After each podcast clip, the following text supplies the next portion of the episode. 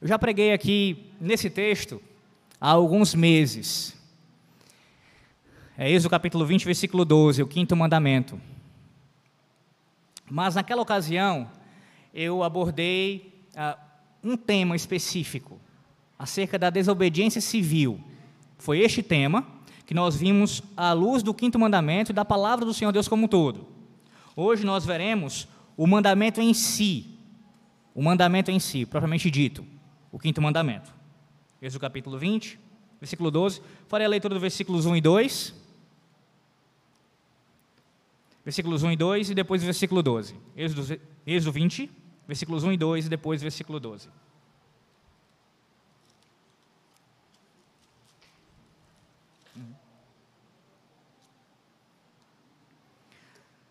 Êxodo capítulo 20, versículo 1, assim diz a palavra do Senhor Deus. Então falou Deus todas estas palavras: Eu sou o Senhor teu Deus, que tirei da terra do Egito, da casa da servidão. Versículo 12: Honra teu pai e tua mãe, para que se prolonguem os teus dias na terra que o Senhor teu Deus te dá. Oremos. Senhor, eis aqui a tua palavra, que já tem sido lida durante este culto, cantada e por nós reverenciada desde o início. Agora, Senhor, nós pedimos a Ti, clamamos ao Senhor para que se apiede de nossas almas. Precisamos ouvir o Senhor falar conosco. Como tu, tu tens sido fiel, falado a cada dia teu aqui nesta igreja, pela manhã e pela tarde. Mais uma vez, Senhor Deus, se apiede de nós e fala com pecadores que não merecem, mas por tua graça por meio de Cristo, anseiam ouvir a tua voz. Assim, ó Deus, fala conosco. Em nome de Jesus. Amém.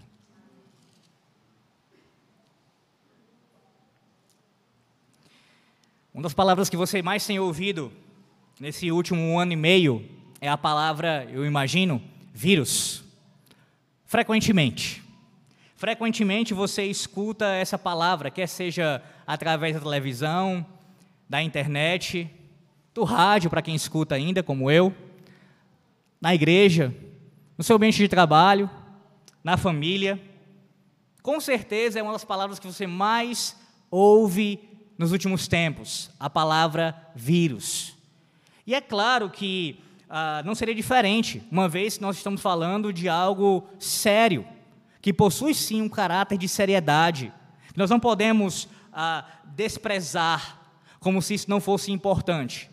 De fato, há um vírus circulando no mundo. E isso, a consequência desse vírus, trouxe inúmeras coisas ruins para nós. Muitas perdas, pessoas doentes, perdas também em área financeira. Muitas coisas aconteceram negativas debaixo da providência do Senhor Deus nesse período por conta desse vírus. Então, falar sobre ele ele está em, nossos, em, nossa, em nosso vocabulário, está presente em nossos dias. Não há, não há nada de surpreendente nisso. É normal que isso aconteça. Não há problema em falarmos. Pelo contrário, devemos falar sobre isso. Todavia, meus irmãos, há um vírus que permeia a sociedade e não é apenas há um ano e meio, e muito mais letal e muito mais perigoso do que este vírus chamado coronavírus. E o vírus é o vírus da crise de autoridade. Não é de hoje que nós vivemos isso. Há uma verdadeira crise de autoridade em nosso meio. Isso inicia-se na família, chega até a igreja e se expande por toda a sociedade. Nós temos visto isso há muito tempo. E para aqueles que são ainda mais antigos, devem ser acostumados a ouvir um ditado mais ou menos assim: Ah, no tempo do meu pai, no tempo do meu avô, no tempo do meu tataravô, não era tão assim. Parece que os jovens de hoje em dia, parece que as crianças de hoje em dia estão cada vez mais rebeldes. Mas o fato é que essa crise de autoridade, essa rebeldia contra a autoridade, essa falta de consideração e de honra para com aqueles que são nossos superiores, sempre esteve presente em nosso mundo, desde a queda de Adão. Não é uma novidade. Não é algo de agora. E eu repito, é ainda mais sério é ainda mais letal, é ainda mais terrível do que o próprio coronavírus. E qual é o antídoto? Qual é a cura para nós lidarmos com esse vírus tão terrível? Eis aqui a cura. Eis o capítulo 20, versículo 12. O quinto mandamento. O quinto mandamento é a resposta do Senhor Deus para matar esse vírus, para nós sabermos lidar com ele, para que nós venhamos a extirpá-lo de nossa família, extirpá-lo de nossas igrejas, extirpá-lo de nosso país. Uma vez que o quinto mandamento seja praticado e as autoridades instituídas pelo Senhor Deus sejam devidamente honradas e haja o papel muito bem cumprido por parte delas, tanto superiores para com inferiores e os inferiores para com superiores e os iguais relacionando entre si, aí sim nós teremos uma sociedade que de fato está curada deste vírus. Nós veremos isso em três pontos. Primeiro ponto, nós veremos a quem o mandamento se dirige. A quem se dirige o quinto mandamento. Em segundo lugar, nós veremos o que requer o quinto mandamento. Quais são os deveres? O que, é que ele requer? E em terceiro lugar, nós veremos qual é a promessa do quinto mandamento. A quem se dirige, o que ele requer e qual é a sua promessa. Aqui no quinto mandamento, contextualizando para os irmãos, nós temos uma, uma diferença entre do quinto ao décimo, dessa, do quinto em diante, para com os mandamentos anteriores. E qual é a diferença aqui? Não é substancial, é a mesma lei do Senhor. Provém de Deus. Mas quanto ao relacionamento dos mandamentos, como assim? Os quatro primeiros se refere a ao nosso relacionamento com o Senhor Deus. É o relacionamento vertical do homem para com o Criador, ou do Criador para com a criatura. O primeiro mandamento se refere a quem nós devemos adorar. O segundo mandamento, o culto, como deve ser feito, a maneira correta de adorar o Deus verdadeiro. Terceiro mandamento é acerca do nome do Senhor ser santificado, como nós devemos santificar o nome do Senhor. E o quarto mandamento, o seu dia que deve ser guardado. Os quatro primeiros se relacionam com ah, tem a ver com o relacionamento entre Deus e o homem. Do quinto ao décimo, trata-se da segunda tábua da lei. É o relacionamento horizontal. É o relacionamento do homem com o seu semelhante. É o seu relacionamento com o seu próximo. Então nós temos aqui essa, essa diferença básica já entre o quinto, do quinto em diante, com os mandamentos anteriores.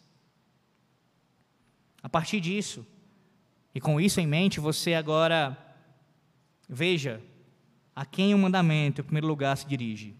Versículo 12: Honra teu pai e tua mãe.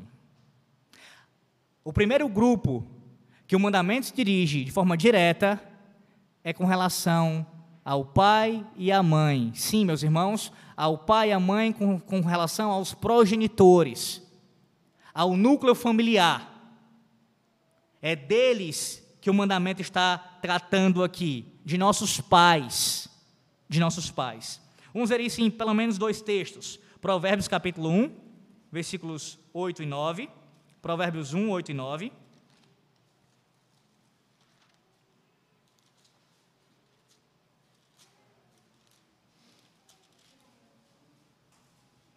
Provérbios 1, versículos 8 e 9. Filho meu, ouve o ensino de teu pai e não deixes a instrução de tua mãe, porque será um diadema de graça para a tua cabeça e colares para o teu pescoço. Agora vá lá para Provérbios capítulo 23, versículo 22. Provérbios 23, versículo 22.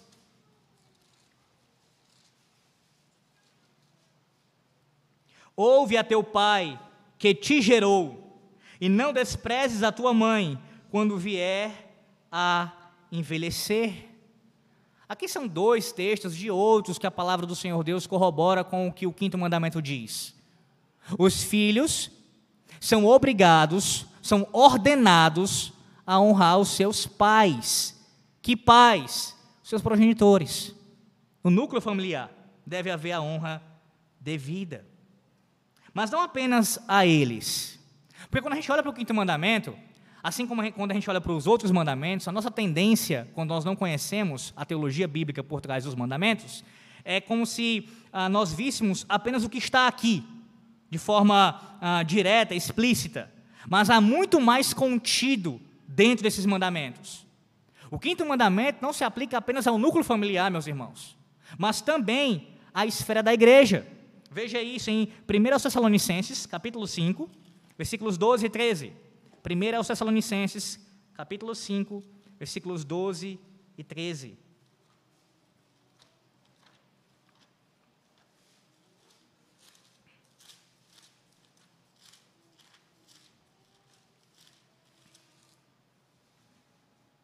Agora vos rogamos, irmãos, que acateis com apreço os que trabalham entre vós, os que vos presidem no Senhor. Está falando dos presbíteros aqui, da igreja.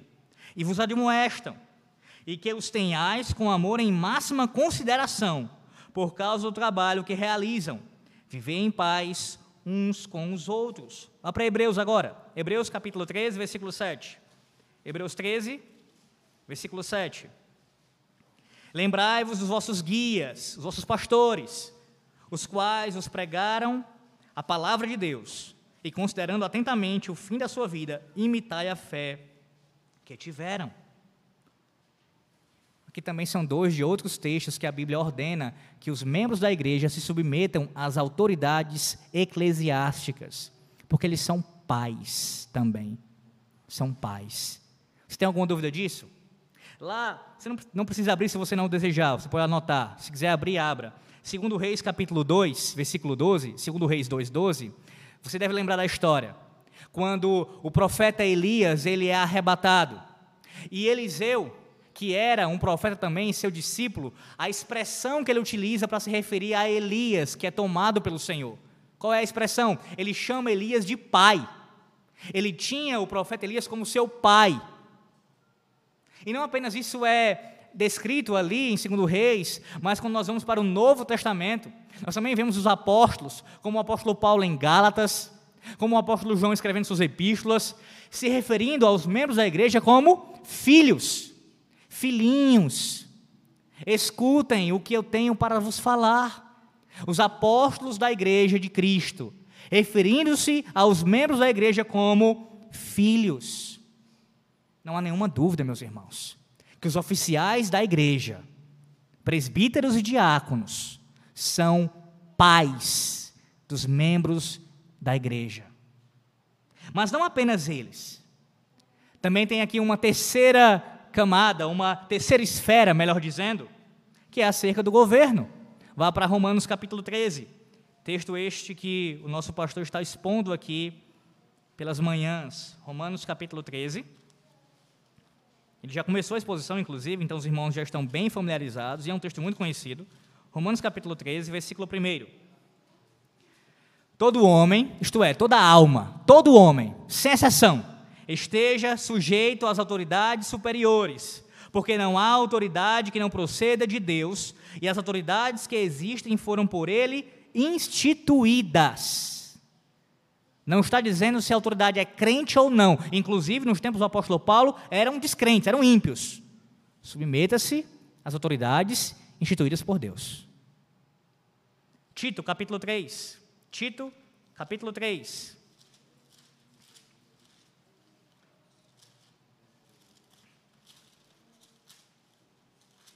Versículo 1. Lembra-lhes, o apóstolo Paulo falando para Tito: lembra-lhes que se sujeitem aos que governam, às autoridades, sejam obedientes, estejam prontos para toda boa obra. E 1 de Pedro, capítulo 2, 1 de Pedro, capítulo 2,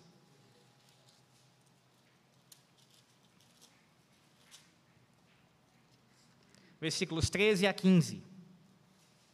Sujeitai-vos a toda instituição humana, por causa do Senhor, quer seja o rei como soberano, quer as autoridades como enviadas por ele, tanto para castigo dos malfeitores, para louvor dos que praticam o bem, como para louvor dos que praticam o bem. Porque assim é a vontade de Deus, que pela prática do bem façais emudecer a ignorância dos insensatos. Aqui são, também são mais alguns dos textos bíblicos que corroboram a ordem do Senhor Deus para que nós, como cidadãos, nos submetemos, nos submetamos às autoridades instituídas pelo Senhor. E são nossos pais, Alex? São os nossos pais. Você não lembra de 1 Samuel capítulo 24? 1 Samuel capítulo 24, Davi chama Saul de pai. E aqui nós temos uma relação dupla, tanto pelo fato de Saul ser seu sogro, como também ser o seu rei. Agora, o que é mais impressionante não é isso, porque ele era seu sogro, era seu rei. Claro, ele era pai dele, nesse sentido. Mas lembre-se, Saul perseguiu, perseguiu Davi, tentou matar Davi durante anos, meus, amigos, meus irmãos. E mesmo assim, Davi o honrava como seu pai. Era o seu pai, seu sogro e seu rei, ainda que em pecado. Isaías 49, versículo 23. Isaías 49, versículo 23, nós temos uma profecia ali do profeta Isaías acerca dos tempos da nova aliança. E uma das coisas que são declaradas ali é que reis e rainhas seriam como pais e mães para o povo da aliança. É claro que nós temos aqui a teologia bíblica do reinado mediador de Cristo, que ele é rei não apenas na igreja, mas de todos os povos. Ele governa as nações e por isso os reis devem submeter ao seu domínio e cuidar da sua igreja e servir a sua igreja. Pais e mães do povo da aliança. Por tudo isso aqui que foi falado e por muitos mais textos bíblicos, nós podemos afirmar que no mandamento, o quinto mandamento, não apenas se refere aos progenitores, ao núcleo familiar, mas também se aplica ao contexto eclesiástico e também ao âmbito civil. De fato, começa na família, começa realmente em casa, mas não se aplica apenas ao lar. O mandamento é muito mais abrangente, assim como todos os dez mandamentos, os outros nove, é muito mais abrangente. E você, para poder chegar a essa concepção, você precisa ah, ver texto com texto, a Bíblia sendo ah, ela mesma falando por si, e aí os textos um com o outro trazendo a teologia acerca daquele mandamento de forma específica. Sabe o que, é que ele ajuda bastante a fazer isso? Nossos símbolos de fé.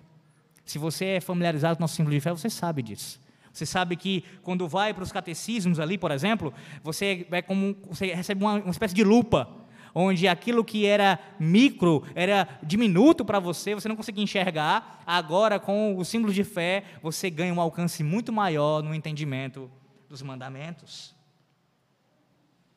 Veja, que o quinto mandamento aqui, meus irmãos, uma vez que ele se aplica a todas essas esferas, nós temos aqui não apenas um antídoto para combater uma crise de autoridade na família, mas um problema para um, uma solução para resolver o problema da sociedade pois o quinto mandamento estrutura toda a sociedade.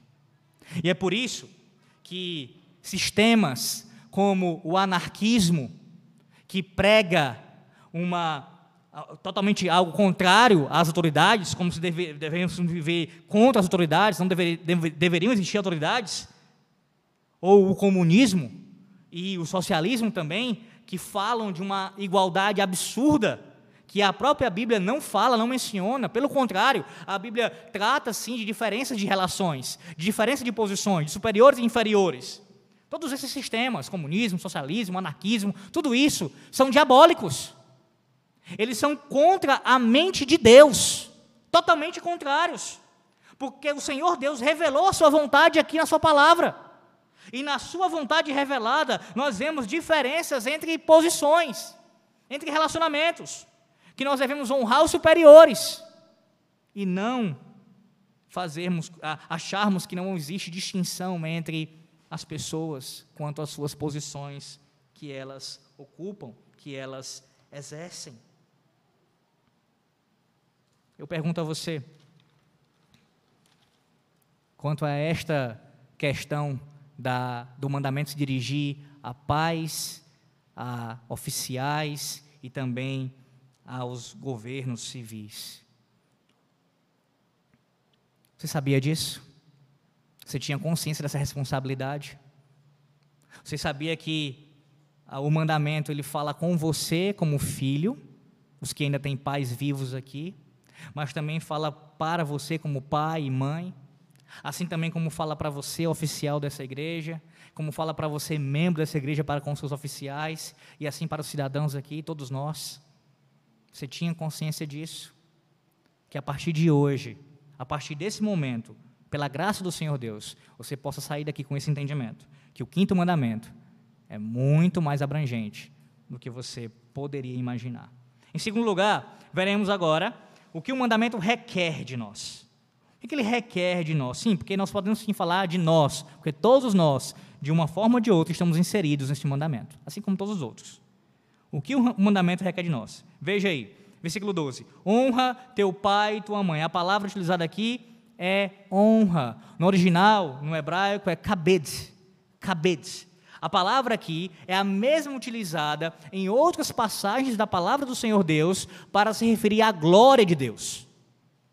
Note, a palavra kabed, que é a palavra usada para honra aqui, a palavra honra aqui no original, é a mesma palavra utilizada muitas vezes para se referir à glória do Senhor Deus nas Escrituras.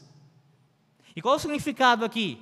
Traz a ideia de algo pesado, de algo que é valioso. Honra aqui, meus irmãos, traz a ideia de respeito, de estima, de valorização. É isso que significa honrar pai e mãe. E lembra, no sentido abrangente do termo, pais, presbíteros, vou colocar assim, e também governantes. É terem alta conta, uma grande estima por estes oficiais. Você tiver o seu catecismo aí, se não tiver, escute. A pergunta 127 do Catecismo Maior de Westminster. Pergunta 127 do Catecismo Maior de Westminster. Acerca dos deveres dos inferiores para com os seus superiores. Isso extraído deste, deste mandamento aqui, do quinto mandamento. Essa honra devida aos superiores. Olha o que diz nosso catecismo. Qual é a honra que os inferiores devem aos superiores? Resposta: a honra que os inferiores devem aos superiores é toda a devida reverência em coração, em palavras e em procedimento. A oração e ações de, ações de graças por eles, a imitação das suas virtudes e graças, a pronta obediência aos seus mandamentos e conselhos legítimos, a devida submissão às suas correções, a fidelidade, a defesa, a manutenção e o apoio devido à pessoa e à autoridade deles, conforme os seus diversos graus e a natureza das suas posições, suportando as suas fraquezas e encobrindo-as com amor, para que sejam uma honra para eles e para o seu governo. Não entenda quando o catecismo fala aqui no final que nós devemos encobrir as falhas dos superiores, não é que a gente não deve denunciar pecados graves dos superiores, não é isso, aprovando os pecados superiores. Mas sala de falhas de maneira geral, você entender que o seu superior também é um pecador, necessitado da graça de Cristo. E nesse sentido, olhar para ele com compaixão, com amor, cobrindo as suas falhas nesse sentido. Quero me dirigir aqui a cada pelo menos alguns grupos aqui presentes à luz desses deveres que nós ouvimos aqui no catecismo. Primeiro, aos filhos pequenos.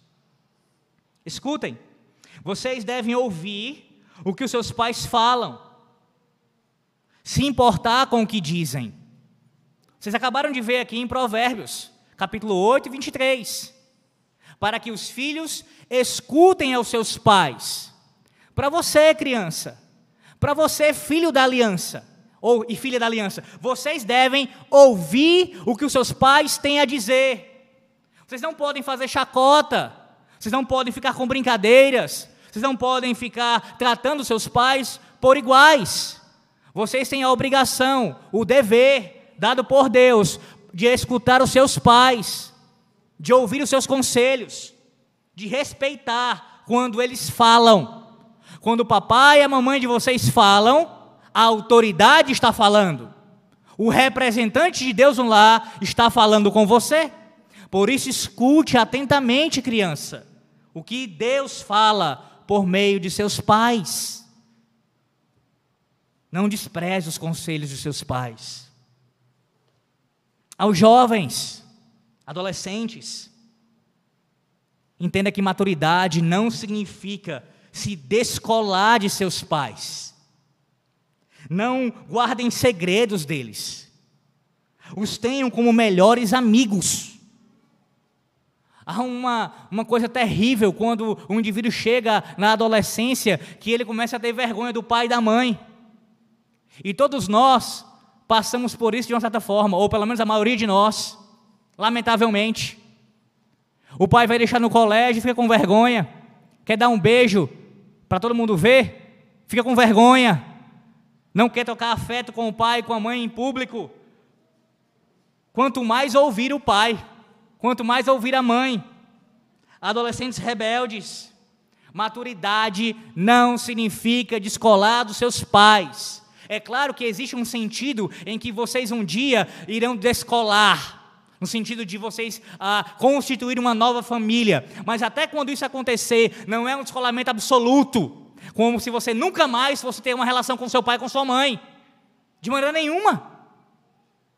Você continua deve continuar honrando seu pai e sua mãe, se relacionando com eles, mesmo depois de casados. Então, não entenda, ah, ser descolado é você ah, tratar o seu pai como se fosse um qualquer, sua mãe como um qualquer. Não é. Devem ser seus melhores amigos. Seus melhores amigos. Eu pergunto a você, jovem, qual é o motivo, ou até mesmo você já mais velho, qual é o motivo de você desejar ganhar dinheiro. Quando a gente é jovem, então, pensando sobre isso, ah, eu gostaria de juntar um dinheiro, gostaria de, e alguns então querem acumular riquezas, acumular bens. E aí nós temos muitos objetivos em mente, muitos, muitos planos. Mas eu pergunto a você, dentre esses planos, está, por exemplo, ajudar os seus pais na velhice? Faz parte dos seus planos? Eu espero que sim. Eu espero que você tenha em mente isso. E eu não estou falando para você ser um irresponsável para com sua família, deixando sua mulher e seus filhos passando fome. Não é isso que o mandamento ensina. Mas uma vez que você esteja sendo ah, honrado no seu lar, cuidando da sua casa e tendo condições, você tem sim a obrigação de cuidar dos seus pais na velhice, não apenas financeiramente, mas em tudo que eles precisarem. Constituir família não quer dizer largar os pais completamente. Onde está a sua consideração? Há pessoas que colocam seus pais em lugares ah, de asilos, idosos, coisas do tipo. É um absurdo isso, meus irmãos. É um absurdo isso. E um, uma das conversas, um dos ditados que eu já ouvi, que faz sentido, é que uma mãe, ela cuida de quatro, cinco, dez filhos sozinha. Mas quatro, cinco, dez filhos não cuida de uma mãe, de um pai. Claro que isso não é uma ordem, isso não é uma coisa que toda vida. A gente sabe que tem famílias que cuidam dos seus idosos, louvado seja Deus por isso. Estou falando que muitas vezes isso acontece. E eu conheço um caso mesmo particular, de uma parte da minha família em São Paulo, onde uma tia teve ah, doente e os cinco filhos, mesmo com uma condição boa financeira, por conta da pensão que ela tinha, resolveram entregá-la a um lugar desses para morrer à míngua. Você tem a obrigação de cuidar dos seus pais na velhice. Honrar seus pais, criança, jovem, adulto. Significa trocar as fraldas daqueles que um dia trocar as suas. Se necessário for. Você deve trocar as fraldas do seu pai e da sua mãe, assim como ele trocou as suas. Você tem honrado seu pai? Você tem honrado sua mãe? E quanto à liderança eclesiástica? A primeira demonstração de nossa honra a liderança eclesiástica, meus irmãos, é acatar os seus ensinos, é submeter ao ensino da palavra que eles proferem. Quando nós damos com os ombros, quando nós não tratamos de forma reverente a palavra de Deus que sai da boca dos nossos oficiais, nós estamos desonrando nossos pais no contexto eclesiástico. O pastor é pregando, ensinando o texto fielmente, e a gente pensando em outras coisas, ou ali discordando na mente, sem nem manifestar depois o assunto, falar, pastor, não entendi, me explique, mas aí sai falando, desonrando a autoridade. Desonrando a maior autoridade que é o Senhor Deus pela sua palavra. Quando a gente não fica satisfeito com a decisão do conselho, por exemplo, e há casos em que isso acontece, em que membros ficam insatisfeitos com a decisão do conselho, e aí, no lugar de tentar conversar com o conselho, conversando normalmente com a autoridade, tentando entender a decisão, o porquê da decisão, para poder haver uma explicação e ali você chegar a uma unidade, uma paz, a pessoa prefere sair falando várias coisas contra as autoridades, espalhando boatos, causando divisão na igreja, colocando outros membros contra os pais na igreja. E ainda tem gente que não espalha, mas escuta o fuxico e não repreende em amor. Simplesmente escuta e acaba sendo um confidente da fofoca contra a autoridade que está sendo desonrada. A palavra do Senhor Deus lembra você hoje nessa noite. Se porventura você é um dos tais, se porventura você se encaixa nesse contexto aqui, em que você não submete ao ensino das autoridades instituídas por Deus na igreja, ou até mesmo fica espalhando coisas, falando coisas contrárias às decisões conciliares, sem de fato manifestar ali de forma a, a, a, o embasamento bíblico e conversando com as autoridades, se você faz isso de forma realmente a desonrar, o Senhor Deus lhe lembra que isso é quebra do quinto mandamento. E quanto aos governantes? Bem, se nós tivermos em mente e formos tomados por um senso da ordem divina quanto a este mandamento, de que é Deus quem está ordenando isso, se isso nos toma por completos, significa que se tornará mais fácil, ou pelo menos menos difícil, nós entendermos e nos submetermos aos governantes, mesmo a governantes ímpios. Sim, o quinto mandamento exige que você se submeta ao prefeito desta cidade, ao governador desta cidade, ao presidente deste país.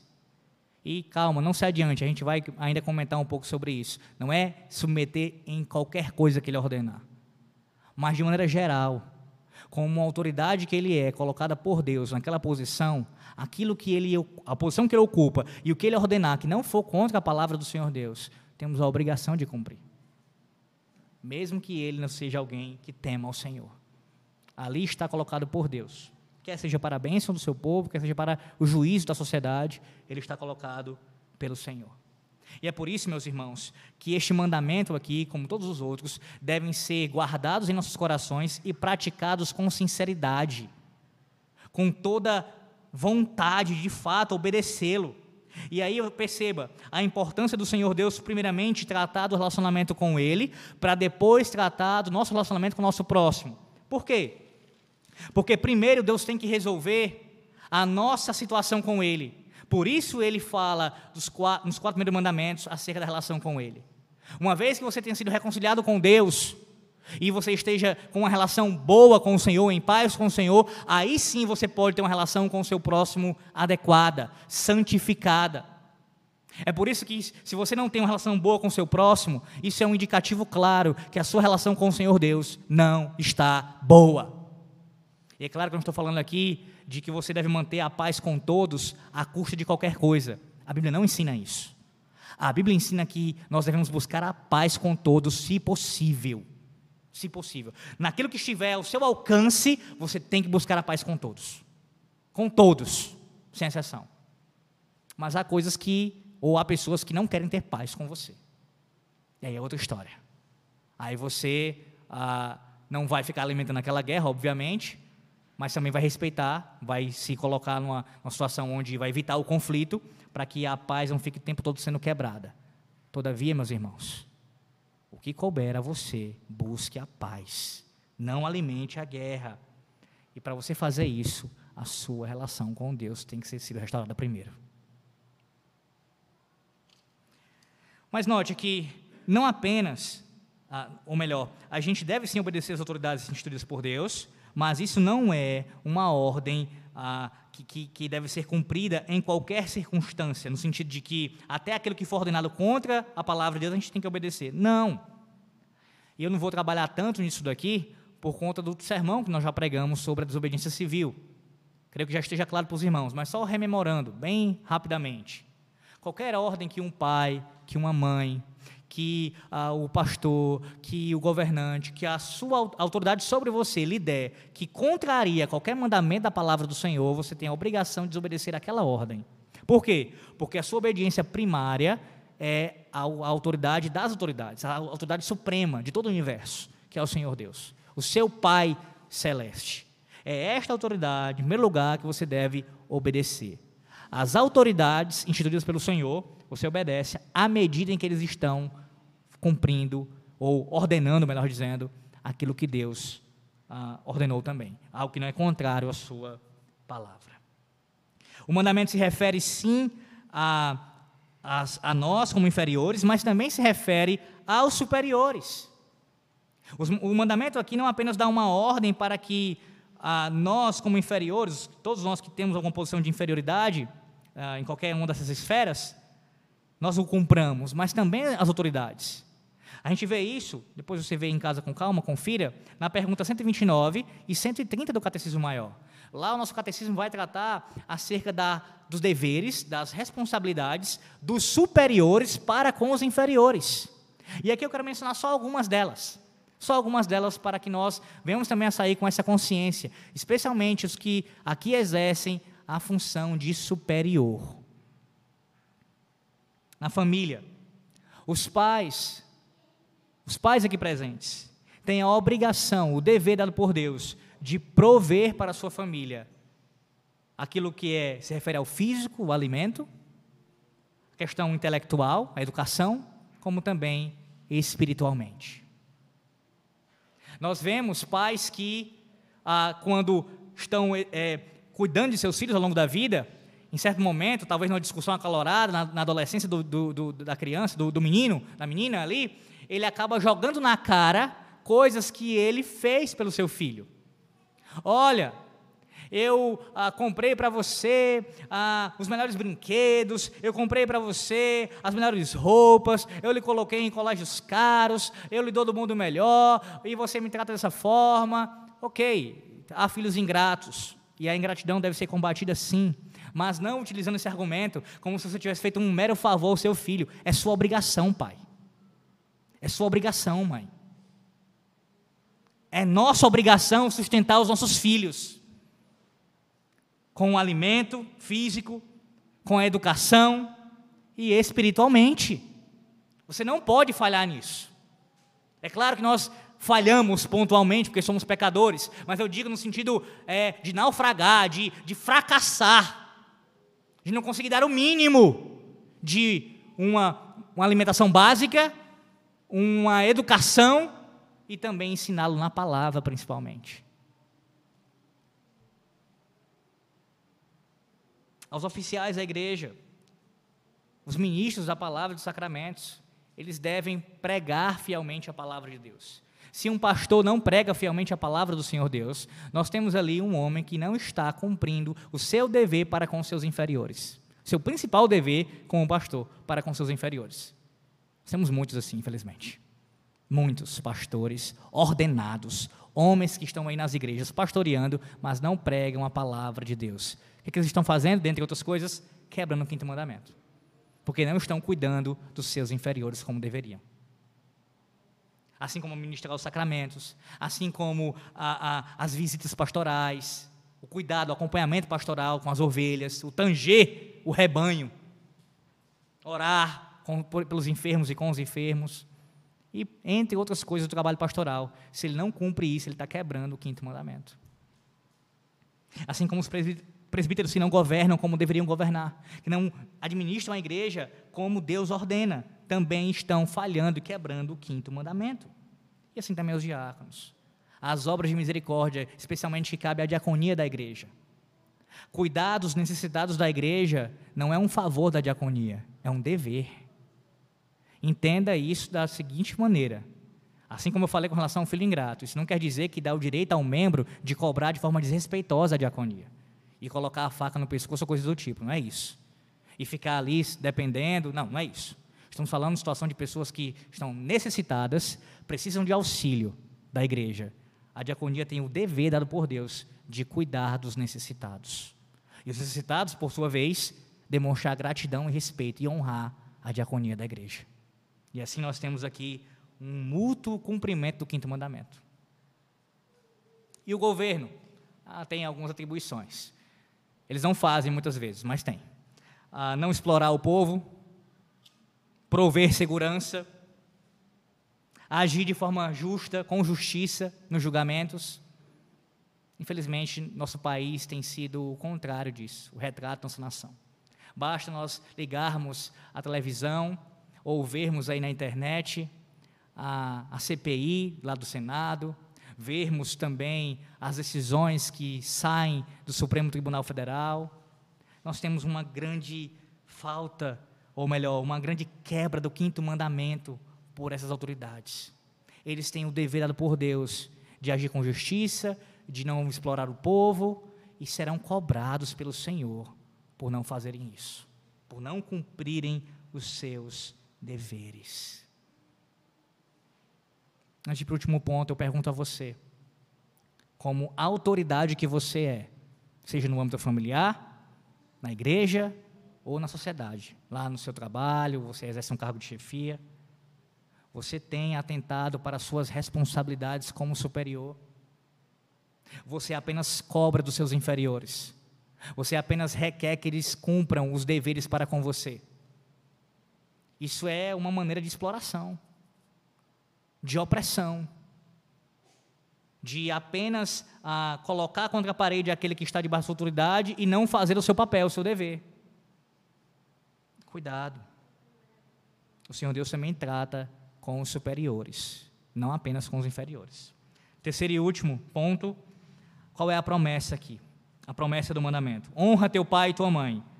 Promessa para que se prolonguem os teus dias na terra que o Senhor teu Deus te dá. Vá para Efésios capítulo 6. Efésios capítulo 6.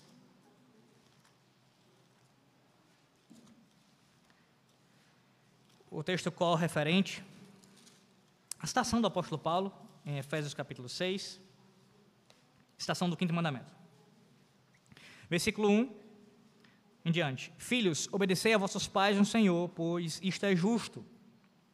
Honra teu pai e a tua mãe que é o primeiro mandamento com promessa, para que te vá bem e sejas de longa vida sobre a terra.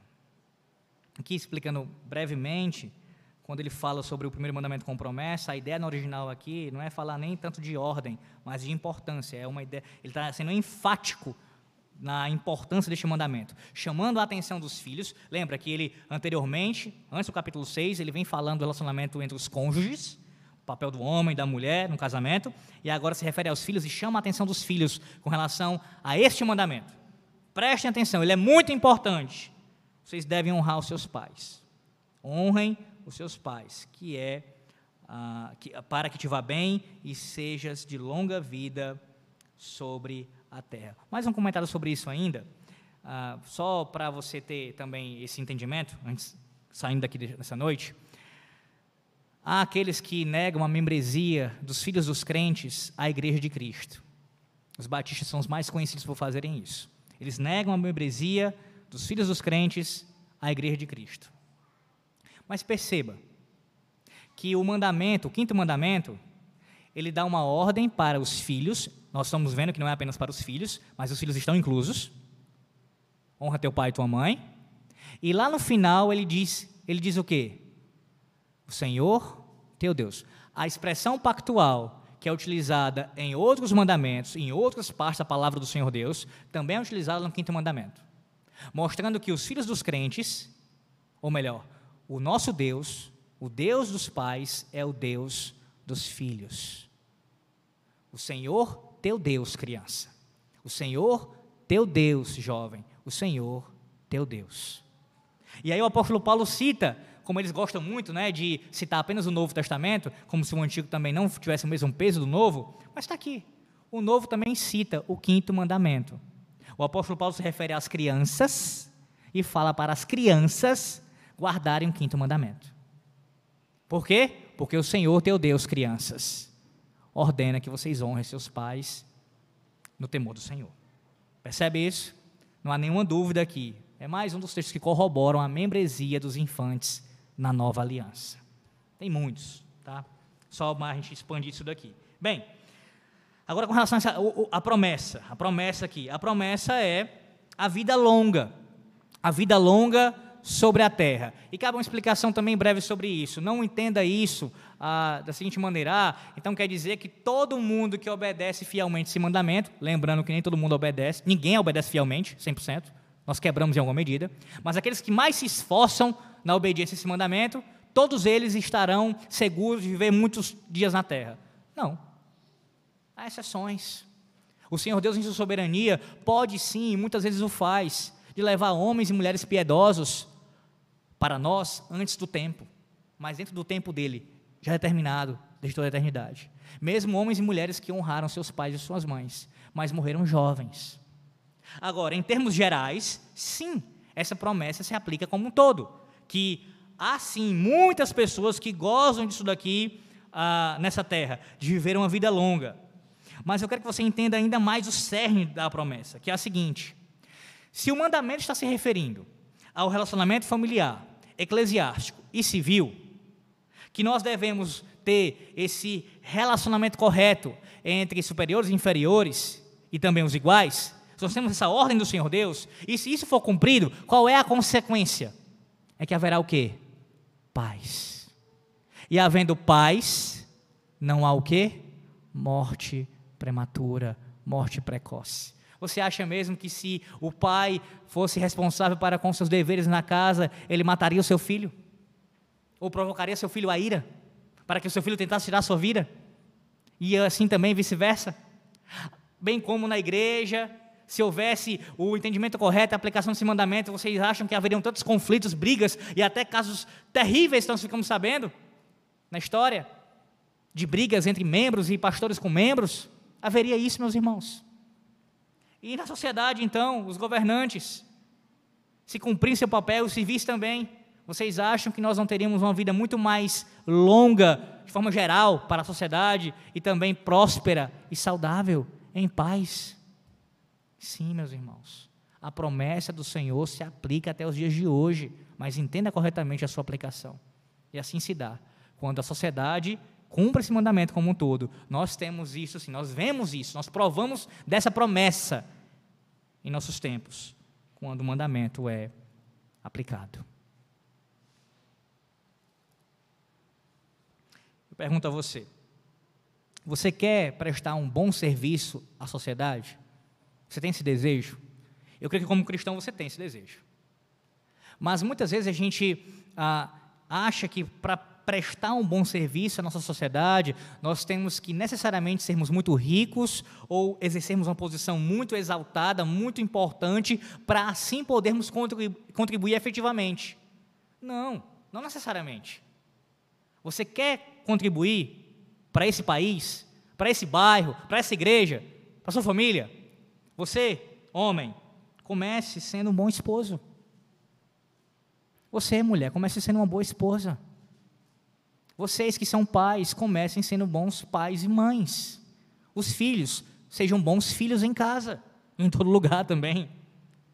Vocês, oficiais da igreja, senhores, sejam bons oficiais, membros da igreja, sejam bons membros da igreja. Civis, sejam bons civis. Se formos zelosos pelos nossos deveres e cumprirmos com a graça de Deus aquilo que nos compete, nós estaremos prestando um grande serviço à nossa sociedade e deixando um grande legado para as futuras gerações. Ah, Alex, mas nem todos estão preocupados em fazer. E, é, e essa é a sua desculpa? E é porque outros não estão fazendo que você vai deixar de fazer? E é porque a, a autoridade está sobre você, ela está agindo de forma pecaminosa que você também vai agir também? Claro que não. Cumpra o seu papel, o seu dever e ore a Deus para que Ele dê graça também para que os outros cumpram o seu papel. Concluímos, meus irmãos, com o texto de João, capítulo 19. João capítulo 19.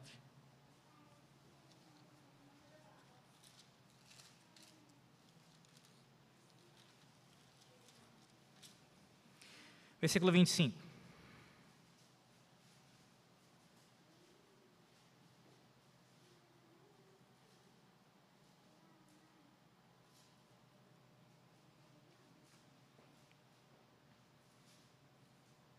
João 19, 25 até o 27, do 25 ao 27. E junto à cruz estavam a mãe de Jesus e a irmã dela, e Maria, mulher de Clopas, e Maria Madalena. Vendo Jesus, sua mãe, e junto a ela o discípulo amado, disse: Mulher, eis aí teu filho. Depois disse ao discípulo: Eis aí tua mãe. Dessa hora em diante, o discípulo a tomou para casa. Amém. O que nós temos aqui? O Senhor Jesus próximo à sua morte, ali, ele não se esqueceu dos seus filhos, dos seus servos, e providenciando ali um filho para uma mãe e uma mãe para um filho.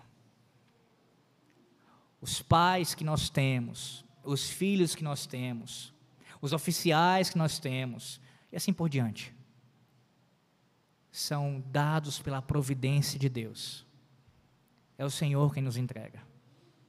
Por mais que nós tenhamos dificuldade em entender certas situações que nós enfrentemos, mas isso não nega o fato que foi a providência de Deus, o Senhor soberano, quem colocou tais pessoas em nossas vidas. E nós temos que ter sabedoria e graça do Senhor para lidar com isso. Este mandamento, como todos os outros, ele não pode ser cumprido por nenhum de nós completamente. Por isso que eu li o capítulo 20, versículos 1 e 2. O prefácio do Decálogo, como eu já preguei aqui. O prefácio do Decálogo é a base, é a sustentação de todo ele. Você não está recebendo aquelas ordens como o povo recebeu, para que você pudesse alcançar a vida eterna através dela, através dessas, dessa obediência aos mandamentos. Como eu citei já aqui também na leitura corrida do Antigo Testamento na liturgia. Mas uma vez que o Senhor te remiu, como ele declarou ali a Israel, ele já te salvou, ele já ah, te perdoou dos teus pecados, por isso, honra teu pai e tua mãe, porque tu és salvo. Honra teu pai e tua mãe, porque o Senhor já perdoou todos os seus pecados. Honra teu pai e tua mãe. Cristo cumpriu este mandamento, para que nós sejamos habilitados a cumprir também. Sua obediência nos ensina a cumprir a vontade de nosso Pai, mesmo que nos custe a vida.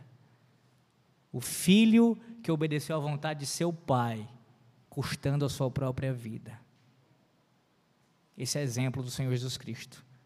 E muito mais que seu exemplo, a sua própria obediência ativa e passiva nos salva de nossos pecados, nos dá condições de obedecer a todos os seus mandamentos.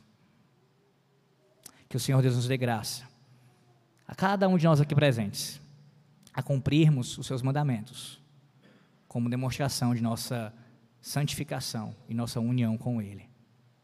Lembra-te, Igreja Presbiteriana Betel, honra teu pai e tua mãe, para que se prolongue os teus dias na terra, que o Senhor teu Deus te dá. Amém.